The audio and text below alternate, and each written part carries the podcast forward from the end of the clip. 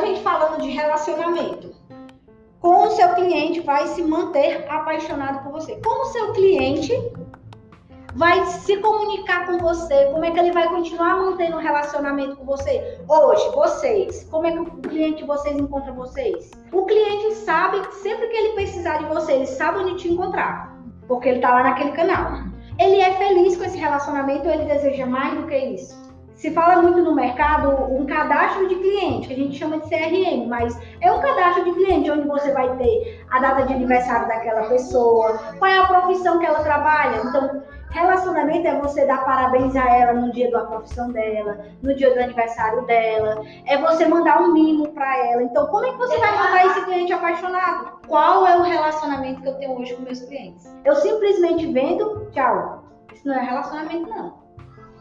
Né? Normalmente é isso que acontece no mercado. A gente vende e já vai atrás do outro, passa para próxima, passa para próxima, passa para próxima.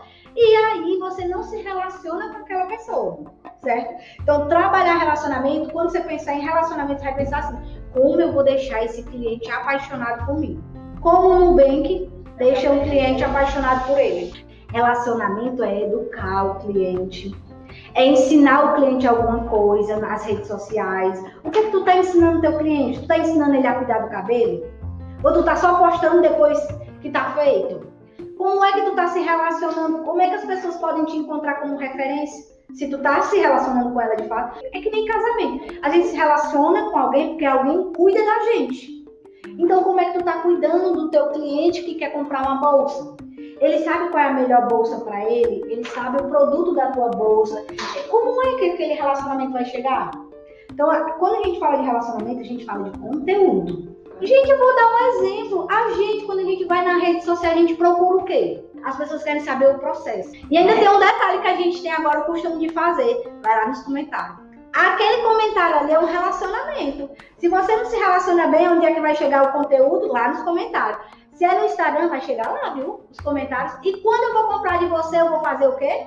Vou lá nos comentários. Porque eu quero saber, né, se o produto de fato tem o pano que tu tá oferecendo no biquíni. Entendeu? Então, tu tá dizendo que o biquíni é de alta qualidade. Peraí, deixa eu ver aqui no, no comentário aqui. Quando a gente pensa em relacionamento, a gente pensa em como essa pessoa. Eu, gente, ó, vou dar aqui um segredo para vocês. Quer pensar no cliente de vocês? Pense em vocês.